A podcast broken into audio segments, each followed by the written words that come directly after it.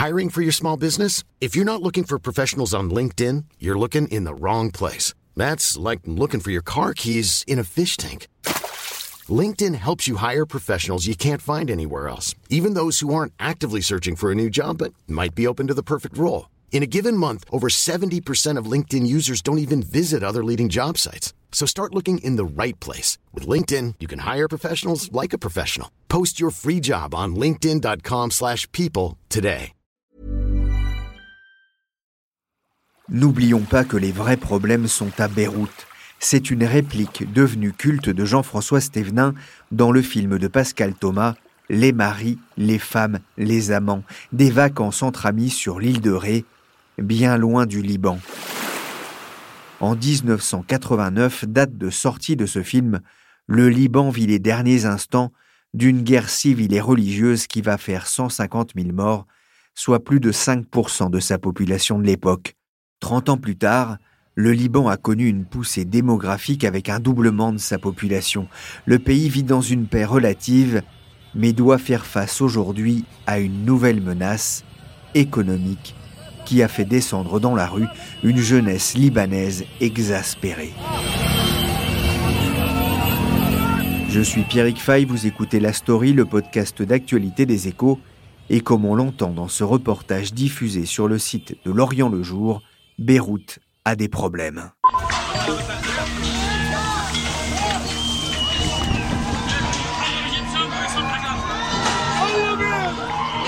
Cela rappelle la contestation populaire récente en Algérie et en Tunisie, mais avec des manifestations parfois beaucoup moins pacifiques. C'était le week-end du 18 et 19 janvier. Les affrontements entre les manifestants antigouvernementaux et les forces de l'ordre vont faire 546 blessés. Tout a commencé le 17 octobre. Ce jour-là, l'annonce de nouvelles taxes sur les cigarettes, l'essence, mais aussi sur les appels effectués via l'application WhatsApp va faire descendre des milliers de manifestants dans la rue, comme on l'entend dans ce reportage de France 24. Un seul cri, révolution. Des centaines de Libanais étaient toujours massés jeudi soir devant le palais du Premier ministre. Les premiers rangs tente d'arracher les barrières qui protègent le bâtiment. À Beyrouth, c'est le souffle de la révolution, expliquent les journalistes des échos Justine Babin et Pierre de Gasquet dans une enquête parue le 12 février dans les échos. Bonjour Pierre de Gasquet. Bonjour. Vous étiez il y a peu au, Liban. Depuis les violences de janvier, quel est le climat à Beyrouth? Alors c'est assez étrange en fait parce que il y a des phases d'accalmie et des phases de violence, d'ultra-violence qui alternent. Moi, quand j'y étais, c'était plutôt une phase d'accalmie au début, ce qui veut dire qu'il y a encore euh, pas mal d'effervescence autour de la place des martyrs. Hein. c'est au centre de Beyrouth, là où il y a la grande mosquée. Et c'est là que depuis le 17 octobre, il y a euh, les protestataires qui ont installé leur tente. Et puis, au moment du vote de confiance euh, du gouvernement Hassan Diab, il y a eu une nouvelle éruption avec des voitures de parlementaires qui ont été caillassées. Les protestataires ont tout fait pour empêcher le vote de confiance, même si finalement il a pu avoir lieu. En fait, ce qui est assez étrange, c'est qu'on a une juxtaposition d'un quartier euh, très luxueux qui est celui des nouveaux souks, tout près de la place des martyrs, où il y a des boutiques de luxe euh, qui sont d'ailleurs relativement barricadées, et puis euh, ce petit périmètre, parce que c'est un petit périmètre autour du Parlement qui est totalement barricadé avec euh, des barbelés partout et des militaires euh, pour filtrer l'accès. En fait, et ça c'est depuis le 17 octobre quand même, hein. tout le quartier du, du, Parlement qui représente, on va dire, une dizaine de pâtés de maison et qui est au pied du siège du gouvernement est totalement euh, barricadé. Que réclament les manifestants? Alors, les manifestants, on le sait, hein, depuis le 17 octobre, il y a eu cette taxe WhatsApp qui était un projet du gouvernement Hariri qui a joué euh, le rôle de l'étincelle, en fait. Donc, euh, à partir de là, les protestataires réclament la démission en bloc de la classe politique, ce qu'ils obtiendront, puisque le gouvernement Hariri a démissionné dans la foulée. Et ce qu'ils réclament aujourd'hui, c'est vraiment un assainissement totale de la classe politique, parce que c'est le dégagisme, hein, c'est le dégagisme qu'on voit un peu partout, mais très focalisé sur la corruption. Donc c'est vraiment une révolte anti-corruption. Alors il y a une querelle sémantique aujourd'hui, certains parlent de soulèvement, Irak, comme en Algérie actuellement, ou euh, le Hirak, hein, donc avec un H, ou alors euh, Intifada, c'est-à-dire euh, la révolution anti-corruption. C'est ce que préfèrent aujourd'hui les protestataires. La corruption, c'est un vrai problème endémique dans ce pays? Oui, tout à fait, parce que c'est lié au système confessionnel. Donc, euh, en fait, depuis euh, des décennies, il y a cette répartition entre les communautés religieuses des postes au Parlement et au gouvernement. Une répartition équitable entre les 18 communautés religieuses. Et en fait, ce système, évidemment, au fil du temps, a totalement encouragé le clientélisme. Et c'est là, évidemment, qu'il y a aujourd'hui euh, une contestation générale de ce système par les jeunes générations. La corruption est estimée à euh, environ 5 milliards de dollars par an. Et vous le disiez, ce sont les jeunes qui manifestent? Oui, c'est un phénomène générationnel. Ça, tout le monde me l'a dit. Euh, il y a beaucoup d'étudiants ou de jeunes diplômés d'ailleurs, pas forcément que des étudiants. Beaucoup de femmes aussi, mais euh, pas exclusivement. Et le, phénomène le plus spectaculaire, c'est qu'en fait, il y a une partie de l'establishment qui s'est jointe aux protestataires ça, c'est ce que Gilles Kepel appelle euh, les alliances d'enthousiasme, hein, avec euh, donc une partie de la bourgeoisie qui rejoint les classes euh, plus défavorisées pour contester le système. Et par exemple, une petite anecdote, j'ai interviewé une dame qui s'appelle Zeina Karam, dont le mari toujours un banquier assez connu au Liban et qui a dirigé la banque libanaise pour le commerce, assez proche d'ailleurs du gouverneur de, la Banque centrale du Liban. Et, puis à la fin de notre entretien, elle me dit euh, si vous voulez, euh, mon chauffeur pourrait vous raccompagner euh, à votre hôtel. Ce qui est assez surprenant évidemment, mais ça fait effectivement trois mois qu'elle était dans la rue auprès des protestataires et elle joue un rôle assez important dans la protestation. Pierre, avec euh, Justine Babin, qui est correspondante des, échos dans la région, vous avez rencontré plusieurs voix qui portent dans le pays, parmi elles Pierre Issa, leader du Bloc national, c'est un parti politique modéré. On l'écoute. On aime le concret, le conceptuel est moins maîtrisé et moins maîtrisable, donc on a toujours besoin de quelque chose de palpable. Et il y a une tendance, que ce soit les gens au pouvoir au Liban ou même la rue ou les pays occidentaux, imaginer la révolution comme si c'était une personne morale, comme si c'était un parti politique ou un courant politique. Ce n'est pas ça du tout, c'est un état d'esprit qui est chez la population libanaise, toute la population libanaise. Donc, euh, vous savez, notre tissu, je parlais de tissu socioculturel. Une des particularités du Liban, c'est que nous avons un tissu socioculturel qui est très hétérogène.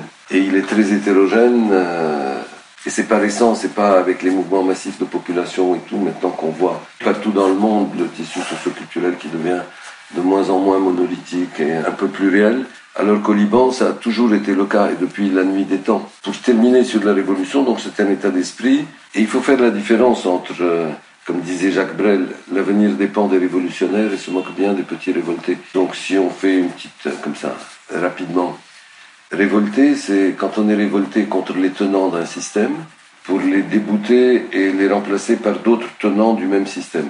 Et les révolutionnaires, c'est ceux qui veulent changer le système carrément. Alors Pierissa euh, Sid Brel parle d'une volonté de changer de système, mais pour lui, la solution viendra du, du politique.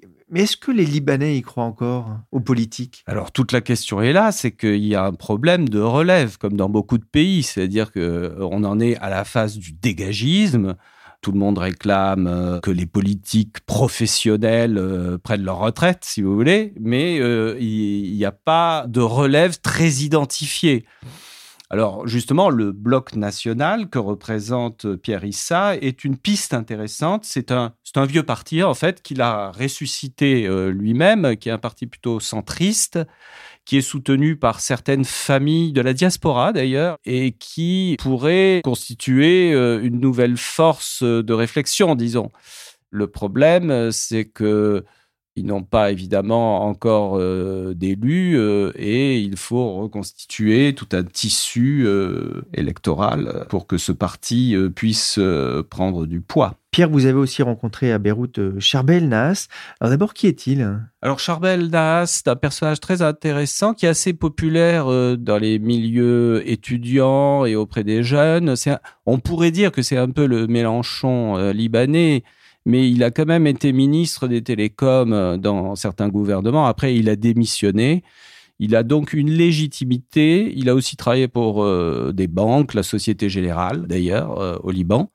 Et c'est un économiste donc assez à gauche, comme je le disais, mais très euh, rigoureux aussi sur son analyse de la situation économique du Liban. Il est un des plus critiques aujourd'hui sur la gestion du secteur bancaire et notamment sur euh, la manière dont le, le, gouverneur de la Banque centrale du Liban, qui est là depuis plusieurs décennies, a isolé le secteur bancaire libanais du reste du monde en accordant des taux d'intérêt très élevés aux déposants et en favorisant une économie de rente au détriment d'une économie productive. C'est la, principale critique qui lui a été faite, même s'il faut reconnaître que ce gouverneur a été considéré comme un héros il y a 20 ans, parce qu'il a quand même géré avec beaucoup d'habileté le secteur bancaire euh, libanais. On va écouter hein, d'ailleurs ce que Charbel Naas vous a confié sur l'origine de la contestation. Les gens ont commencé à manifester quand la situation se mettait à dégénérer progressivement et qu'il commençait à y avoir des problèmes d'approvisionnement avec des denrées de base, style carburant, blé, médicaments, etc. Il y a eu un blocage total des crédits. Donc les gens se sont mobilisés, je dirais, pour crier haut et fort qu'ils étaient floués par les patrons du pays et que tout ce qu'on leur avait raconté pendant 20, 30 ans semblait s'effondrer devant eux. Donc c'est pas qu'ils portaient un projet alternatif, hein, économique ou social. Donc dans ce sens, ils en voulaient, ils reprochaient aux chefs politiques, qu'ils avaient élus d'ailleurs quelques mois auparavant, de les avoir dépossédés de ce qu'ils croyaient être leur réalité. Donc en fait, c'était plutôt un mouvement dans ce sens conservateur que révolutionnaire. C'était une protestation contre un manquement à la confiance, si vous voulez. Mais ce n'était pas porteur. Bon, évidemment, chacun, chacun clamait ses problèmes et tout, mais ce n'était pas un mouvement qu'on pouvait, en termes exacts, euh, qualifier de politique. La crise a exacerbé le, sentiment d'abandon des, Libanais par rapport au monde politique? Oui, on peut dire ça, euh, mais c'est surtout euh, dans l'autre sens, c'est-à-dire ce sont les Libanais qui réclament une nouvelle manière de faire de la politique qui soit dégagé aussi du vieux système euh, des familles. Parce que en fait, il y a beaucoup de familles comme la famille euh, Lahoud, la famille Aidé, la famille. Enfin, la famille Aidé est considérée comme une euh, des alternatives aujourd'hui, mais il y a plusieurs clans qui ont régné, notamment évidemment le clan Hariri pendant des années sur la politique. Et ça, c'est quelque chose qui est rejeté aujourd'hui. On cherche une alternative à ces vieilles familles qui sont toutes, alors soit des familles chrétiennes maronites, soit des familles euh, plus euh, chiites, etc. Pierre, on comprend bien toute la complexité culturelle et religieuse du Liban, mais la réalité aujourd'hui, c'est aussi que le pays s'enfonce dans la crise avec un taux de chômage qui atteint 23% chez les 15-24 ans. Absolument, oui, le, chômage des jeunes euh, est très élevé. Il y a un appauvrissement général de la population. Tout ça est lié évidemment au problème de contrôle d'échange. Vous savez qu'il y a eu un contrôle d'échange, un contrôle euh, des capitaux qui a été instauré euh, par les banques euh, officieusement, mais avec la bénédiction de la Banque centrale. Et ça rend la vie évidemment très compliquée, y compris pour les gens qui recevaient des fonds de l'étranger, puisque, comme vous le savez, la, la diaspora libanaise dans le monde transfère traditionnellement 7 euh, milliards de dollars par an dans le pays, ce qui est quand même très important et qui permet d'équilibrer un peu la balance des paiements. Ça, on va reparler effectivement du poids et du rôle de la, de la diaspora. Euh, à plus court terme, le vrai risque aujourd'hui, c'est celui d'un défaut euh, de, l'économie libanaise? Oui, absolument. Il y a une échéance importante sur des eurobonds le 9 mars, donc un, premier remboursement euh, que doit faire le pays. De plus d'un milliard de dollars. Hein. Absolument. Et l'option, clairement, est peut-être d'opter pour un défaut de paiement D'autres sont partisans plutôt d'un rééchelonnement de la dette. Le gouvernement Diab va devoir euh, choisir entre ces deux options. Ils ont déjà fait appel au FMI euh, pour euh, une aide, une expertise, on va dire. Mais effectivement, on est un petit peu, comment dire, au moment crucial où il va falloir reconnaître la réalité des comptes. Parce que jusqu'à présent, le Liban vivait un peu sur cette bulle bancaire avec une soixantaine de banques, ce qui est beaucoup pour un petit pays. Mais euh, beaucoup d'observateurs, et notamment Charbel Nahas, euh, considèrent que le secteur bancaire libanais est déjà en faillite potentiellement avec un niveau de perte très élevé si on ramène la dette libanaise à sa vraie valeur. Effectivement, avec une dette de plus de 85 milliards de dollars, soit 150% de son PIB environ, le pays fait face à une pénurie de dollars et ces banques ont subi également une ruée des Libanais qui ont essayé de retirer une partie de leur argent. De longues files d'attente se sont constituées. C'est ce que l'on appelle un bank run.